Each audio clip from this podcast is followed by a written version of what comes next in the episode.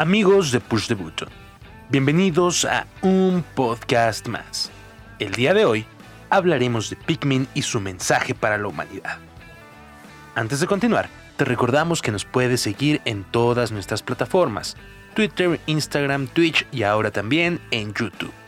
Y si quieres unirte a la mejor comunidad de videojuegos, no olvides acceder a nuestro servidor en Discord.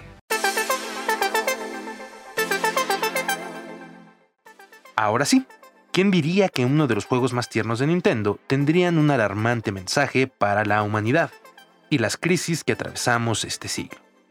La serie de Pikmin siempre ha sido de lo más divertido que Nintendo nos ha ofrecido. Sin embargo, la saga está impregnada de un mensaje de supervivencia de la raza humana para este siglo. Mensaje que de ignorar parece tenernos condenados. Hace más de 19 años aparecía en Nintendo una de las franquicias más queridas, todo nació una tarde veraniega de principios de milenio, mientras Shigeru Miyamoto observaba en su jardín cómo un grupo de hormigas se organizaba para recoger alimento y llevarlo a su hormiguero.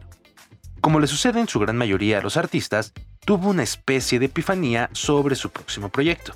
La idea se transformó en lo que hoy conocemos como Pikmin, seres amorfos con características particulares, cuyo trabajo en equipo es vital para su supervivencia.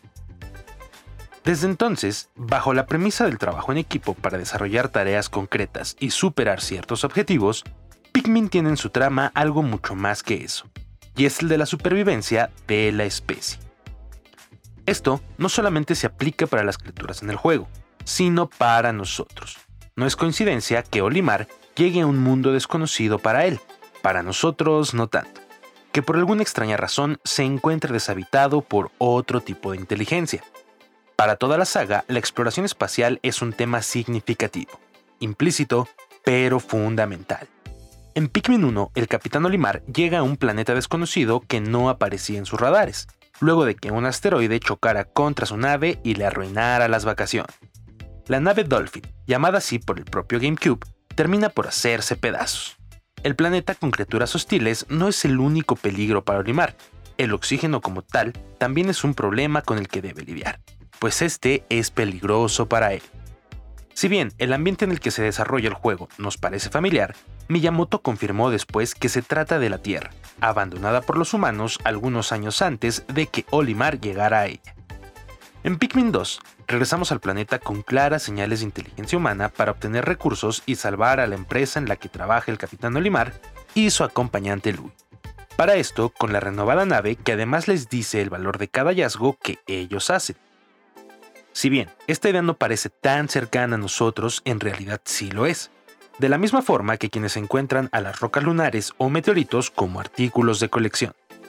La búsqueda de objetos redituables en el espacio es una forma mercantil de ver la exploración espacial, pero no es tan descabellado, no cuando se planea hacer turismo lunar. Para Pikmin 3 podemos encontrar la implementación de las dos ideas con las que quizás fue concebido el juego desde el primer momento. En este juego, a diferencia de los dos anteriores, la idea de la exploración espacial es más concreta para buscar el objetivo de la supervivencia. Los tres nuevos personajes del juego llegan al planeta desconocido con una misión concreta, buscar recursos que permitan la preservación de su planeta natal o estos terminarán extintos. ¿Dónde habremos escuchado esto antes? Y es que la idea de colonizar otros planetas no es tan descabellada además una de las conclusiones más ciertas que se podrían tener. Debemos escapar de nuestro planeta ante una inminente muerte, absorbidos por el Sol, porque éste muera o por el impacto de algún meteorito. Y debemos buscar otro que permita la supervivencia de la raza humana y quizá de algunas especies del planeta. Pero no, Pikmin 3 se separa completamente de la premisa de colonizar un planeta. Estos seres solo buscan recursos para sobrevivir y nada más. No obstante, esto nos remonta también a otras ideas que son un claro inicio del declive de una especie, la sobreexplotación territorial. La saga está impregnada con un sentido de crear conciencia sobre lo que consumimos y nuestra huella ecológica. Los hallazgos que realizan los Pikmin y Olimar como envases Tetra Pak nos pone a pensar a través de sus descripciones sobre nuestros hábitos consumistas. A diferencia de otros juegos de estrategia, aquí no encuentras enemigos que traten de sabotear tu misión, sino a simples animales que reaccionan por miedo o por instinto, que podría ser lo mismo. y atacan a Olimar y su pequeño ejército. Y también ahí radica la belleza del juego, al reflejar cómo un ecosistema paulatinamente encuentra su camino sin el apabullante estilo de vida humano, aunque sea en tamaños pequeños. Justamente, la idea de poder tocar el cadáver de un animal se esconde bajo la premisa de supervivencia y de la estética ambiental del juego, y que además ello permitirá que más Pikmin puedan llegar al mundo. Quizás Pikmin sea uno de los videojuegos pioneros en abordar los temas más urgentes a resolver en este siglo, el calentamiento global, contaminación, sobreexplotación de recursos, consumismo y ambientalismo.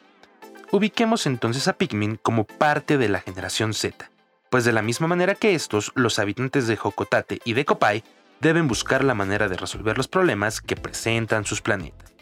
La única diferencia entre ellos y nosotros es que mientras ellos buscan soluciones sobre la marcha, nosotros aún tenemos tiempo para pensar y diseñar alternativas que permitan la preservación de la especie en el planeta, tanto tiempo como sea posible. Si llegaste hasta acá, te agradecemos por escucharnos y te recordamos que nos puedes seguir en todas nuestras plataformas, Twitter, Instagram, Twitch y ahora también en YouTube. Con información de Chapa, al que puedes seguir en Twitter como arroba chapa10, yo soy Leo González de Push the Button y te pedimos que nunca dejes de jugar.